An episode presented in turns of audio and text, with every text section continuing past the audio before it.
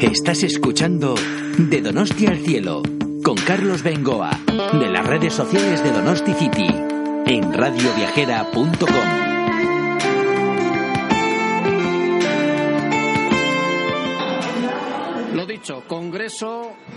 Gastronómica en San Sebastián. Eh, una edición más, los mejores cocineros del mundo. Bueno, ya os he contado en la introducción de nuestro programa de hoy que íbamos a estar salpicando stands, aprendiendo de cosas.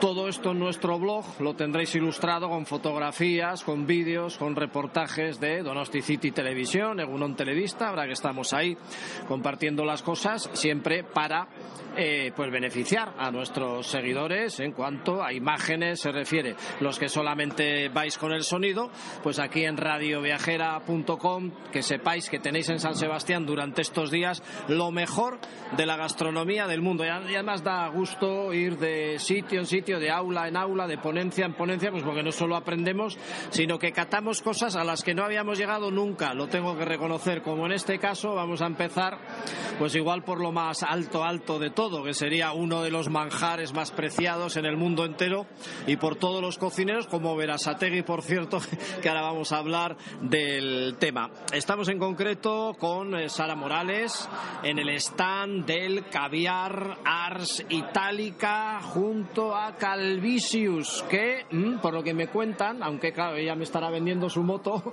pues está entre lo mejor del mundo, pero yo sé, desde el momento que tiene Verasategui, eh, pues la oportunidad de brindar a sus comensales este caviar, pues que efectivamente tiene que ser algo de lujo. Sara, muy buenas. Muy buenas tardes. Qué bien se está aquí en San Sebastián, ¿eh? De maravilla. Además de, además de comer, bueno, mejor que bien. ¿Habías venido más veces? Sí, es mi segunda experiencia en esta feria. ¿Es tanto a nivel mundial o la oportunidad que se os brinda a vosotros el estar aquí en un stand, el ofrecer vuestros productos a la gente, muchos cocineros que vienen? Mira, en realidad es una feria muy especial porque alcanzas al chef, al cocinero, al al que realmente va a utilizar tu producto en sus platos. Y eso es una maravilla, la verdad. No quedes bien, ¿eh? No vendas San Sebastián por vender, que todo el mundo dice aquí qué bonito es San Sebastián, que eso ya lo sabemos nosotros.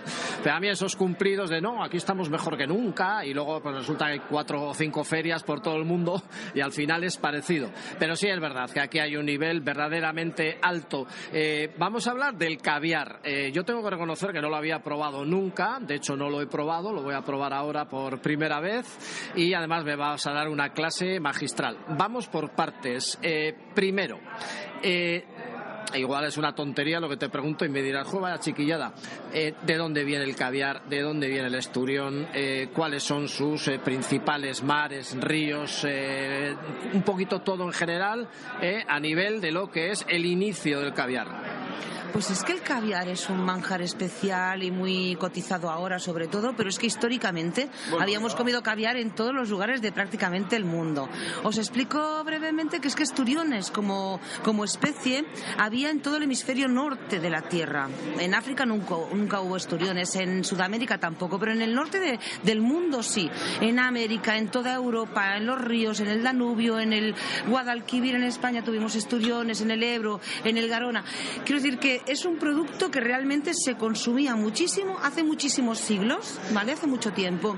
Se puso de moda más hacia los años 20, en 1925 y demás, pues en París se puso mucho de moda comer caviar y a partir de allí el, consumo crece exponencialmente y llega un momento que hemos pescado demasiado y ya hemos contaminado bastante los ríos y hemos hecho presas y el pobre esturión pues ya no está en libertad, ya prácticamente no existen. Los esturiones de todas las especies están absolutamente protegidos por CITES, que es la Convención Internacional del Trading del mercado de las especies en peligro de extinción.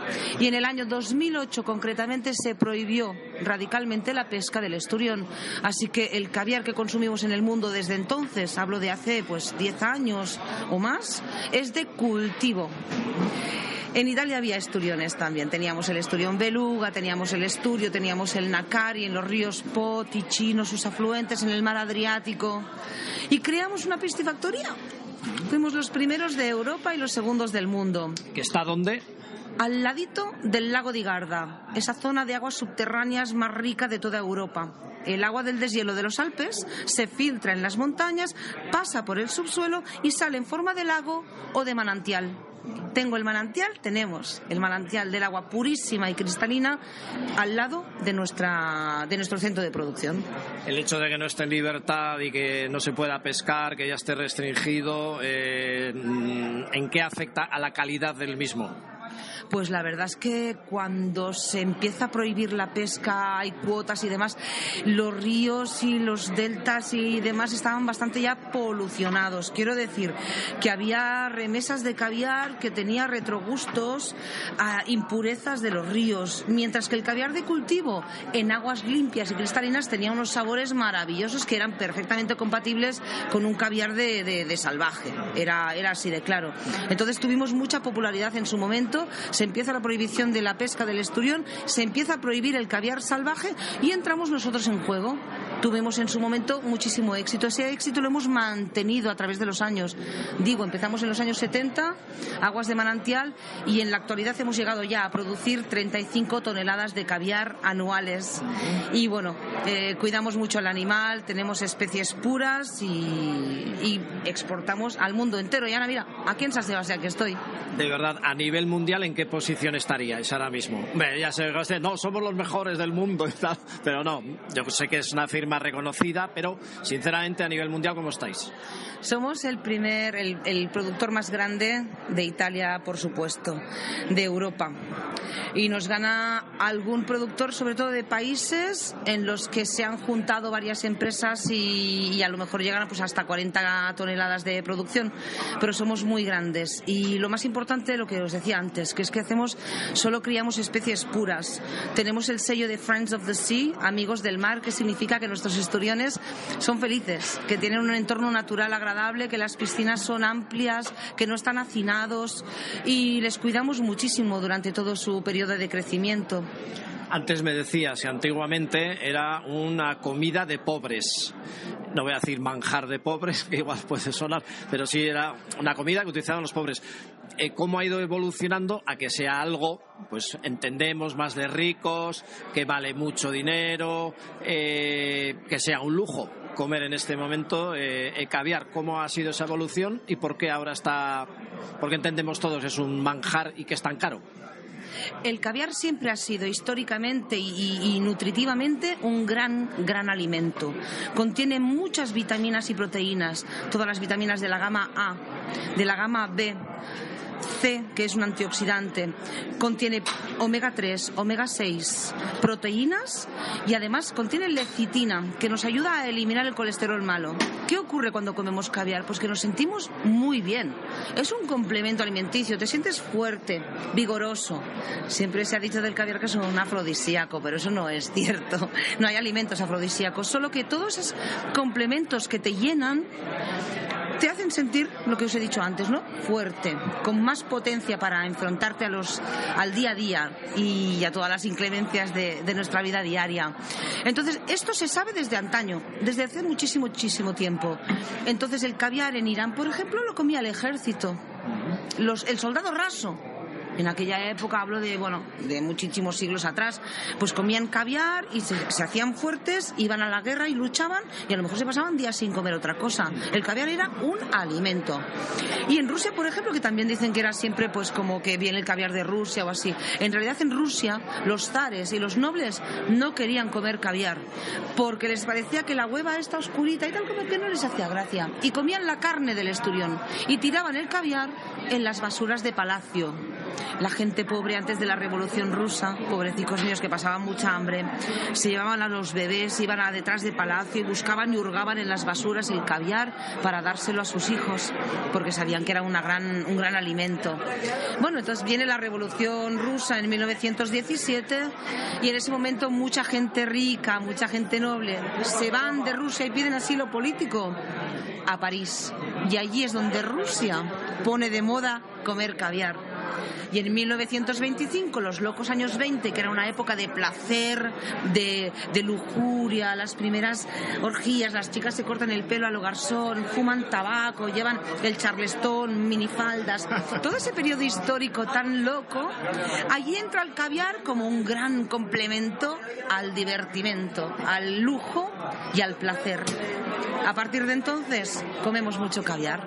Oh, me lo estás contando también, Sara, que no me extraña que seas una buena vendedora de tu propio producto. Tienen que estar realmente encantados con, cómo cuentas las cosas. Eso ya ni te cuento lo que puede ser la demostración, que yo creo que para los amigos de Radio Viajera bueno, pues vamos a hacer una especie de simulación de eh, cómo tenemos que comer el caviar, por lo que he entendido, con una cucharadita al día. Vamos, la, solo la cantidad de vitaminas y proteínas que tiene eso ya, es como para resucitar a un muerto, entre comillas, que decimos aquí mucho esa frase, sobre todo yo. Bien, eh, por partes, eh, vamos a ver, diferentes tipos de caviar. Sí, veo aquí un montón de carteles y un montón de latitas y nos podemos perder. ¿Qué diferencias habría entre unos y otros?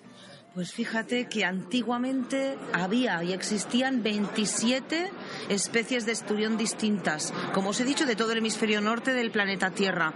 Había el esturión americano, había muchas especies, ¿no? Pero los hemos ido como eliminando y ahora nos quedan 10 o 12 nada más. Bien, digamos que cada tipo de caviar viene de un tipo de esturión, de una especie. Por ejemplo, el esturión, el caviar de beluga, que es muy conocido, viene de una raza, de una especie que se llama uso uso. El caviar de Transmontanus viene de un esturión americano, el Acipenser transmontanus. El esturión Nakari, pues es el esturión del Adriático. Cada tipo de pez nos da un tipo de caviar distinto. Y yo tengo que decir una cosa, añado también que no es que un caviar de una especie de esturión sea mejor que otro caviar de otra especie de esturión. Siempre digo que hay un momento para cada caviar y un caviar para cada paladar. Antes que nada, una latita, por ejemplo, ¿qué precio puede tener de venta al público? Y luego ya de paso te pregunto también por lo del tema de Martín Berasategui, que cómo es que conectasteis con él y cómo se quedó el caviar vuestro.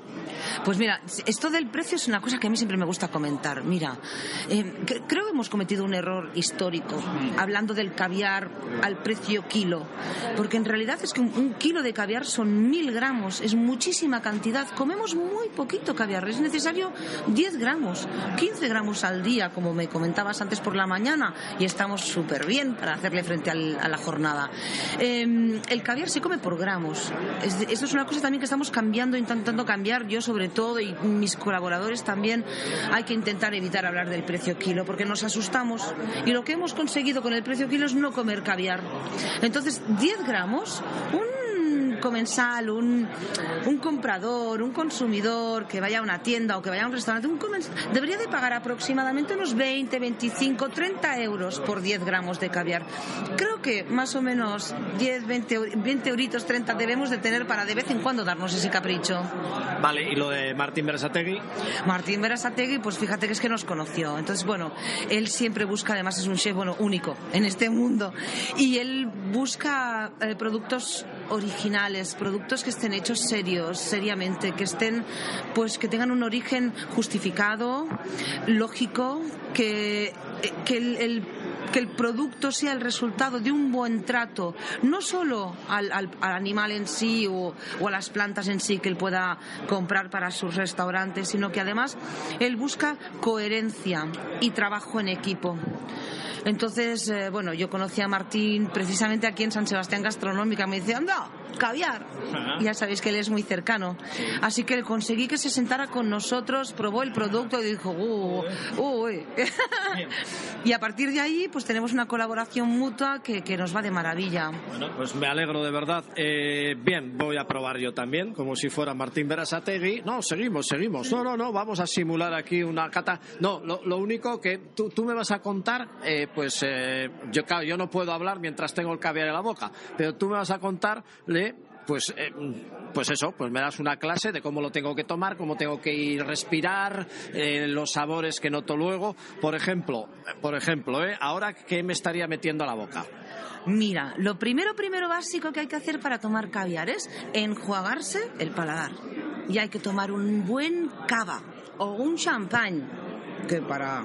Sí, con eso voy luego, ¿eh? No, con eso voy luego. Vale, vale, pero ese, ese producto ya de entrada nos prepara las, las glándulas gustativas para que estemos preparados y limpiemos el cortado de la mañana, el café con leche, lo que hayamos comido hace un ratito. Pero veo que me lo estáis poniendo en la mano, un poquito nada más. No me digas que en lugar de verlo en un plato, me lo tengo que comer de la mano.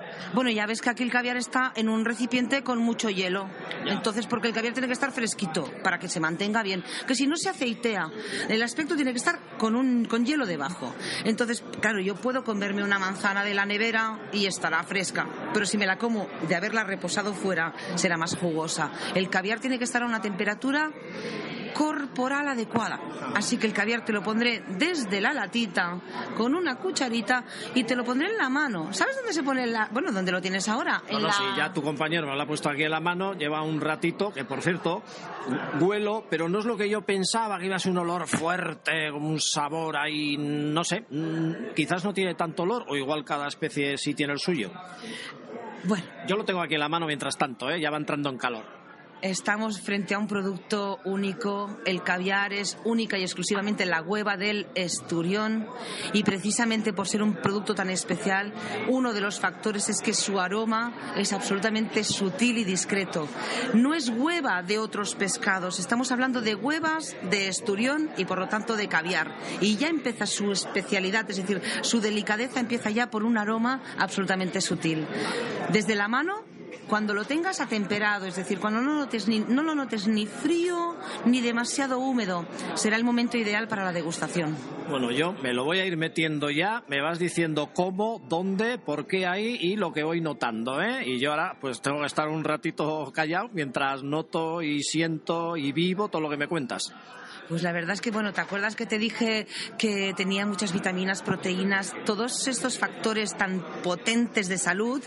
Pues eh, lo primero que hago con el caviar es te lo pones debajo de la lengua, casi como una medicación, y lo dejas ahí un ratitín, no hagas nada, no muevas la lengua, así, así, muy bien, muy bien, Carlos. No muevas la lengua, no muevas nada, ahí se queda la huevita, entonces notas el punto de sal, el yodo, que se te expande por las partes inferiores de debajo de la lengua, y las bolitas, ellas mismas, quieren ir subiendo hacia arriba.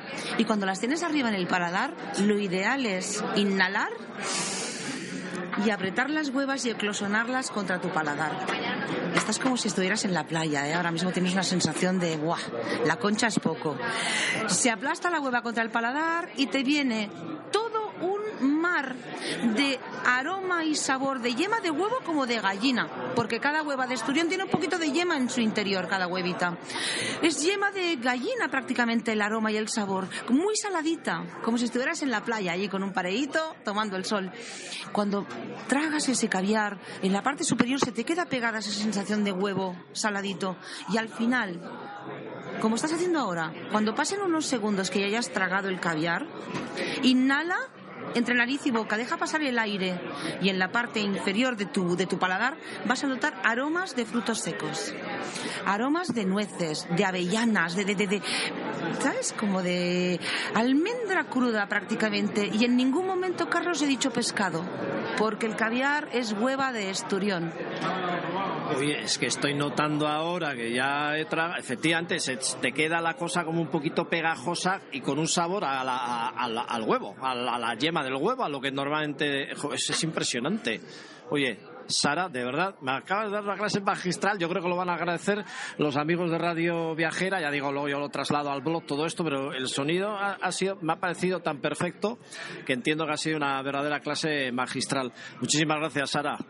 A vosotros, de verdad que es un placer estar aquí. ¿Ahora con qué acompaño esto? con cava. Ah. Cavas más ferré. La verdad es que el más ferré que son, allí está. Bueno, eso voy con él, eso voy con él, ¿eh? Ah, Gracias, Sara. Venga, de nada, yo es que yo me animo con todo. Adiós, amor.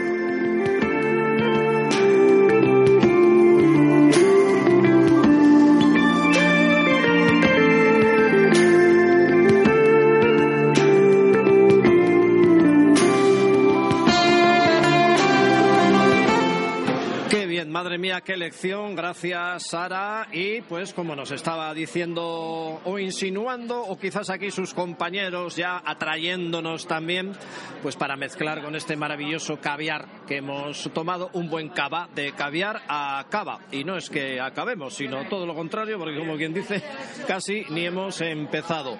La firma Masferrer, muy reconocida en estos momentos, sí, es una empresa familiar y eh, precisamente aquí con nosotros Jordi Ferrer, que nos va a hablar un poquito de la historia del Cava, de cómo es la zona, de cómo se crea y de qué tal les va, por supuesto, el ritmo de ventas y sobre todo porque han venido también aquí a San Sebastián.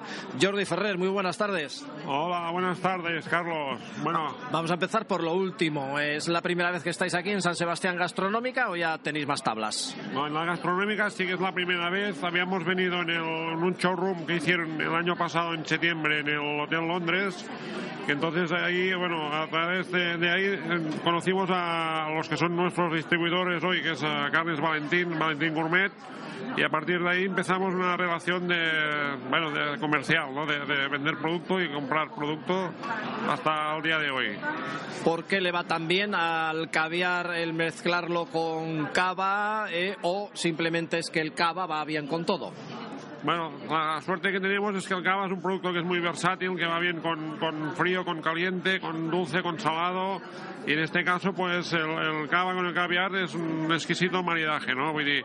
Eh, hemos hecho pruebas ya con, con Sara, que vino a, nuestra bodega, hicimos hace un mes un maridaje con tres tipos de caviar, con tres tipos de cava distintos, y ya hicimos las pruebas antes, y realmente fue estupendo, ¿no? Porque salió cada cava, buscábamos que, sacara más aromas, más que tuviera más estructura y lo enlazábamos con el caviar. Entonces nos fue muy bien. Perfecto. ¿Vosotros en concreto de qué zona de Cataluña sois? Nosotros somos del Alt Penedès, estamos en el municipio de Subirats, que es el segundo municipio más grande de Cataluña, tiene 56 kilómetros cuadrados de extensión y estamos entre medio de San Sadurní de Noia, que es la capital del Cava, y Vilafranca de Penedès. Y estamos a, tres minutos de San Sadurní, un pueblecito pequeño que se llama Calabi.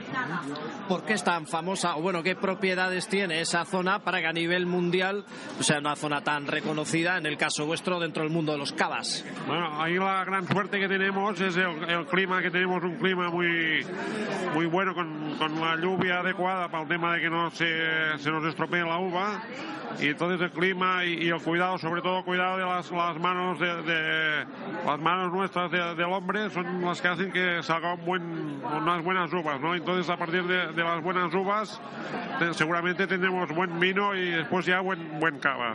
Vale, ¿cómo se elabora el cava? ¿Qué proceso tiene? Eh, viene a ser un poco como el vino. Eh, aquí tenemos buenos vinos, como bien sabrás, pero el proceso de elaboración del cava, ¿por dónde iría? Bueno, el proceso de elaboración del cava una vez tenemos la uva ya que ha fermentado, se ha convertido en, vino, entonces hacemos el copaje de las tres variedades típicas de Penedès que son Macareo, Charelo, Parañada. Hacemos el copaje que más se nos avenga a nosotros, a, nuestra manera de ser o nuestro carácter o, o, que nos gusta más. Una vez tenemos el copaje hecho, lo llevamos a, la bodega, entonces ahí le añadimos levaduras y azúcar en un, en un depósito, entonces las levaduras se comen en el azúcar y se transforman en, en carbónico, que solo hace la fermentación la hace dentro de la botella.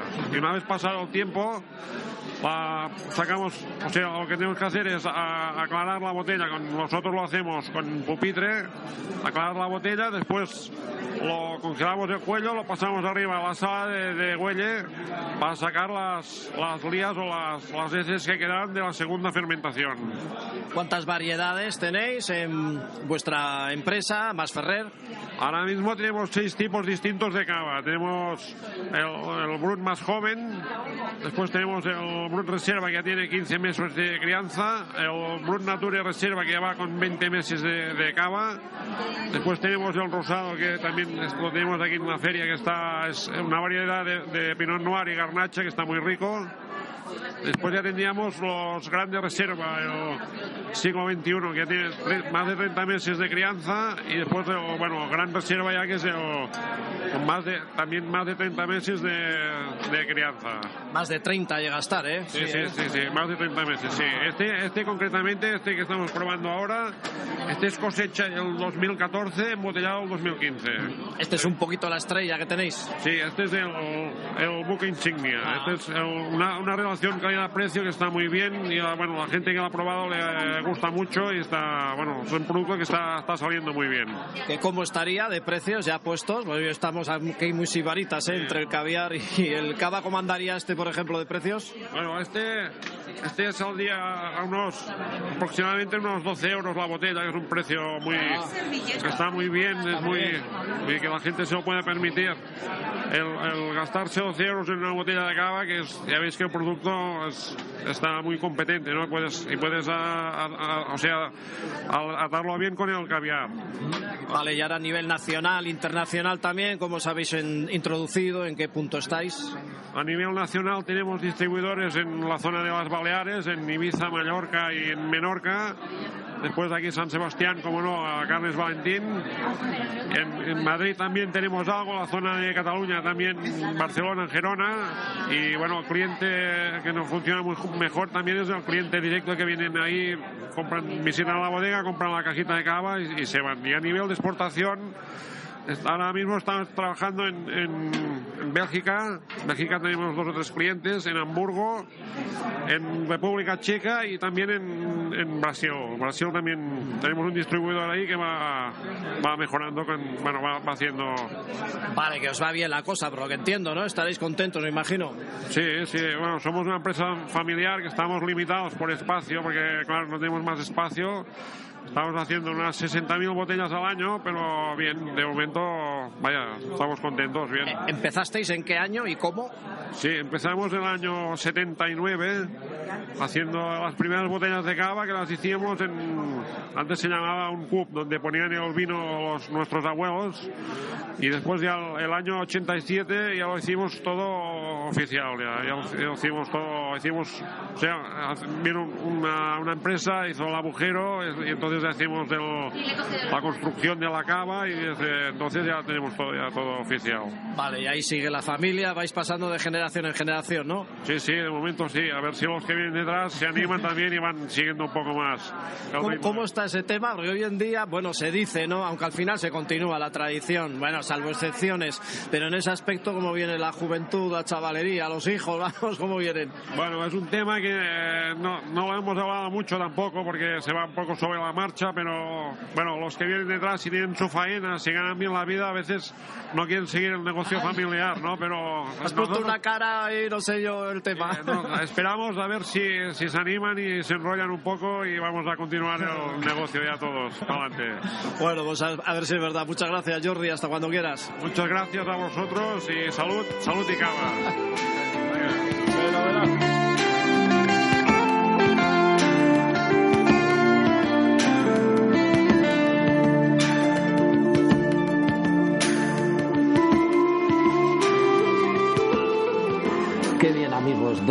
de Donosti City, en un Televista, Radio Viajera, vamos a emitir todo esto que viene a continuación en todas nuestras redes, donosticity.org. Hoy estamos en Fidenet, la empresa de comunicación, de posicionamiento de webs. Bueno, lleva la nuestra y así está de lanzada. Y tengo el placer de estar aquí con una cara para mí muy conocida y una voz muy conocida de cuando estábamos en radio y él era presidente de federaciones ripuzcuanas y estas historias. Juancho Sabadí, muy buenas. ¿Qué tal estamos, Carlos? Pues encantado de que podamos estar juntos otra vez y además por motivos realmente interesantes, como en este caso es lo que te gusta, que es el atletismo.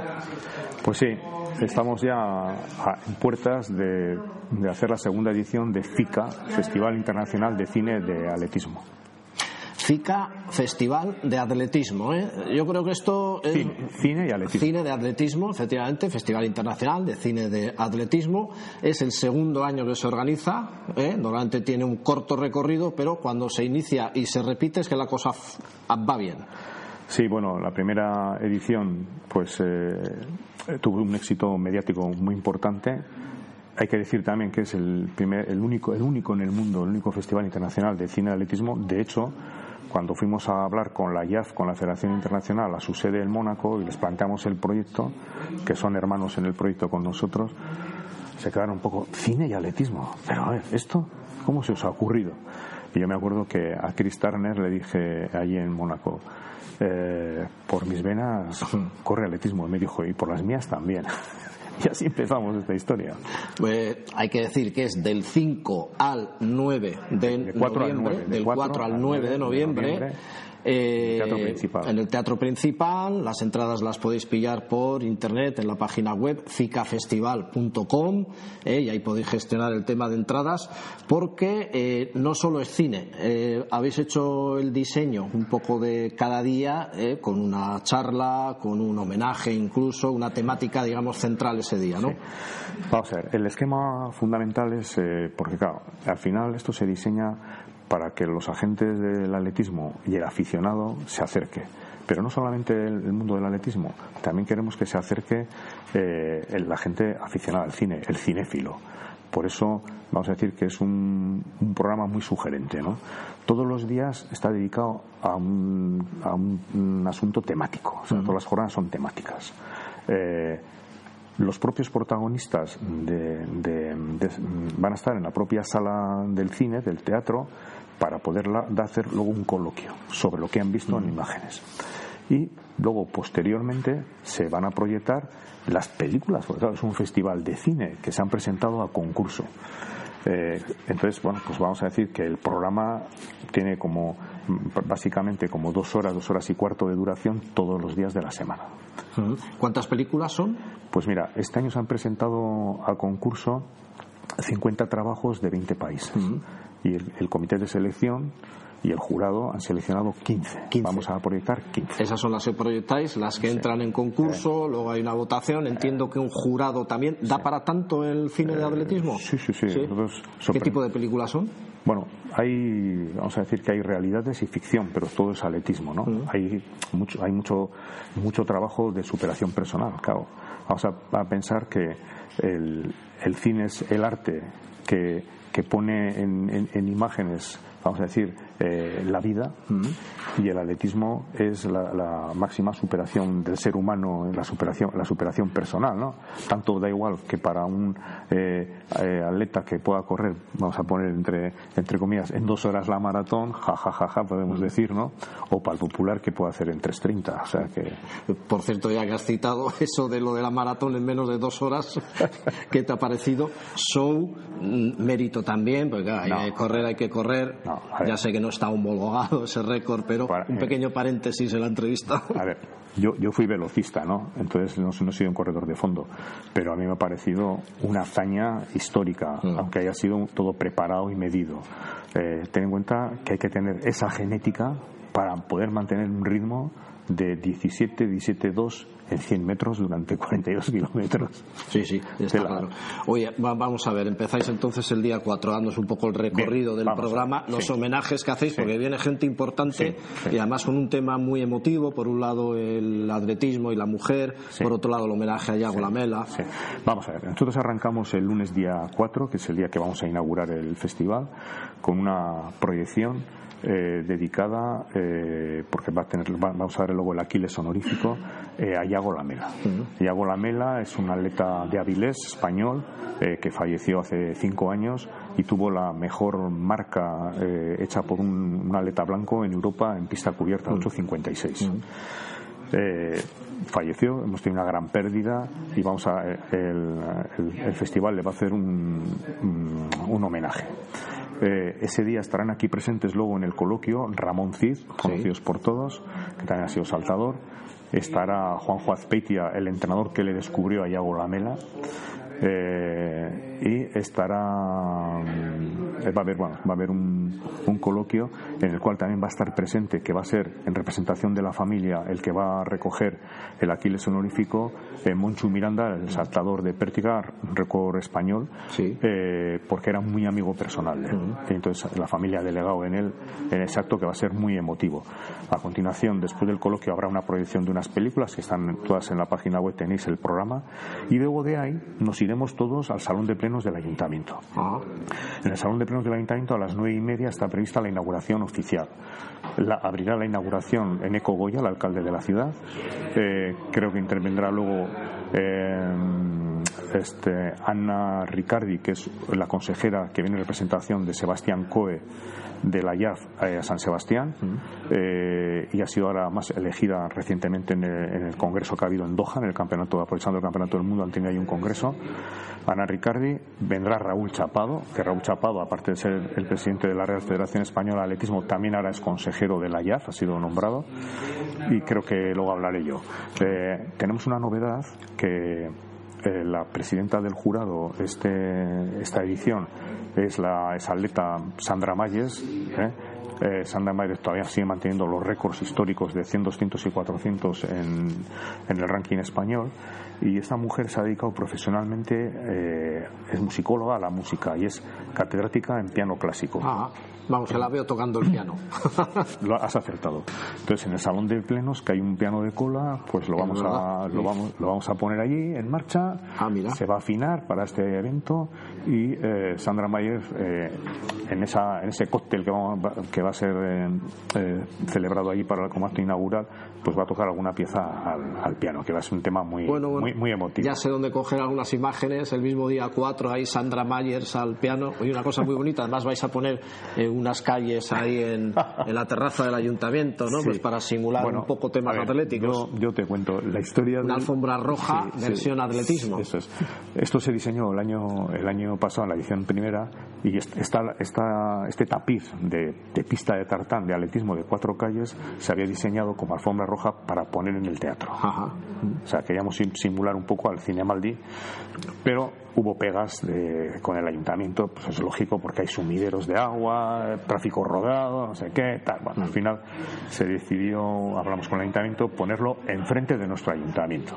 Y va a estar en Alder Dieder el tapiz, pues puesto hay, que el año pasado fue un éxito porque Bueno. se fotografió muchísima gente Está en claro. el tapiz. Sí, sí, sí, sí, sí, buen puntazo es ese.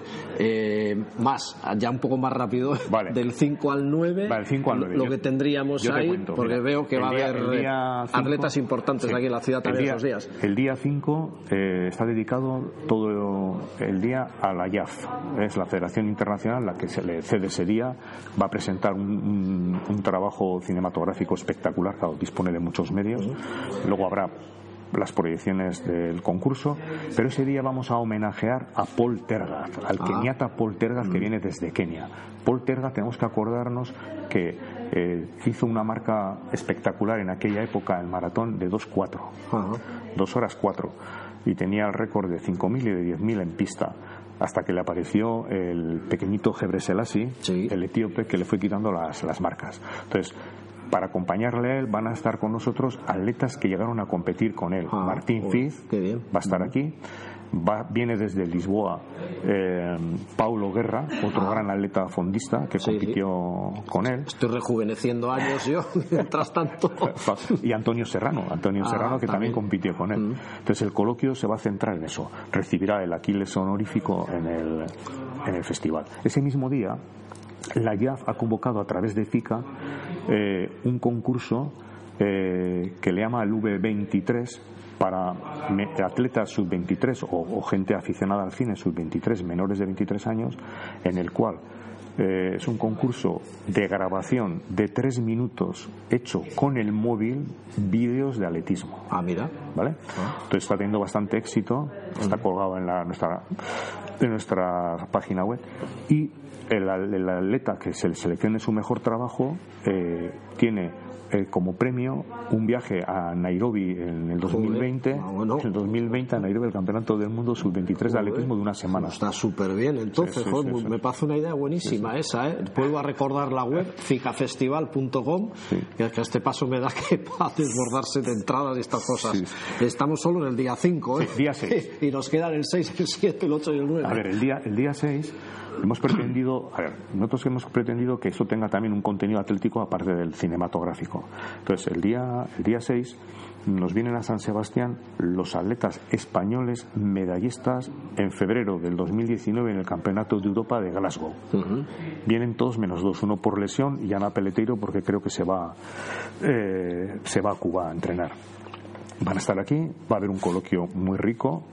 Eh, lo va a dirigir eh, Alex Calabuch, el periodista Alex Calabuch, y creo que es otro puntazo que tiene el festival. Sí. Ese día aprovecharemos también para hacerle un homenaje a nuestro guipuzcoano, campeón del mundo de 50 kilómetros, Irais Arrospide. Ah, sí. Irais Arrospide. Ese día también le vamos a hacer un homenaje ese mismo día Muy y bien. hay que arroparle. Yo Sí, pido sí, que sí. le arropemos ahí. Sí, sí, sí. Bien, pasamos al, al día 7. Al siete. El día 7 se dedica toda la jornada al, al atletismo paralímpico. ¿eh? Van a recibir los aquiles honoríficos eh, el atleta Rosalía Lázaro, la atleta Rosalía Lázaro, saltadora de longitud, y David Casino, que es un lanzador, los dos creo que son invidentes, y eso es un tema a propuesta del comité, del Consejo Superior de Deportes, que el Comité eh, Paralímpico está allí, en la sede del, del Consejo Superior de Deportes. Es que tocamos muchas patas. Y el gran, y el gran día es El el día 8 tenemos es el del atletismo de la mujer. Sí. El día 8, pues todo el, todo el mundo femenino, ya que está tan de moda el 50-50 para equiparar la Beovia y las carreras de, de la mujer con el número de inscritos de hombres, ese día eh, se va a dedicar al atletismo y la mujer. Incluso los trabajos que ha seleccionado el comité de, de selección también están dedicados, son mm, películas relacionadas con el mundo del atletismo femenino. Y vamos a homenajear a la gran atleta catalana Car- Carmen Valero. Carmen Valero ha sido tres veces campeona del mundo de cross y Carmen Valero eh, fue la primera mujer española que fue olímpica, que fue a los Juegos Olímpicos. Eh, ese dedicado a esto. Y ya el, día 9 será la clausura que la haremos en Petit Comité en el Acuario. Ha sido como rejuvenecer muchos años y empezar a escuchar nombres de los que teníamos toda la vida y que ya se van olvidando. Los Carmen Valero, los Sandra Mayes, los Paul Tergat, madre mía, todos los que nos has dicho. Uy, pues es una gozada de, de festival. La verdad que me parece un puntazo también para una ciudad que tiene ya de todo. Bueno, empezar a repasar desde el Festival de Jazz todo lo que ha venido durante el verano hasta todo lo que viene, porque luego justo al día siguiente es la Beovia San Sebastián. Sí, sí, pues- que madre mía, ahí ya os apartáis un poco y dejáis Sí, venir a toda la claro, masa. Claro, claro, alguno vendrá bien que esté los días previos, pues para la, la animarse a ver Beovia es la, es la popular de las populares, ¿no? Y bueno, eh, nosotros pues bueno, pretendíamos para no incidir en y, y cruzarnos, pues se termina el sábado. Sí, sí. Bueno, pues que ha sido un placer, Juancho. Pues, muchas gracias. Hasta Sí. cuando quieras. Vale, muchísimas gracias.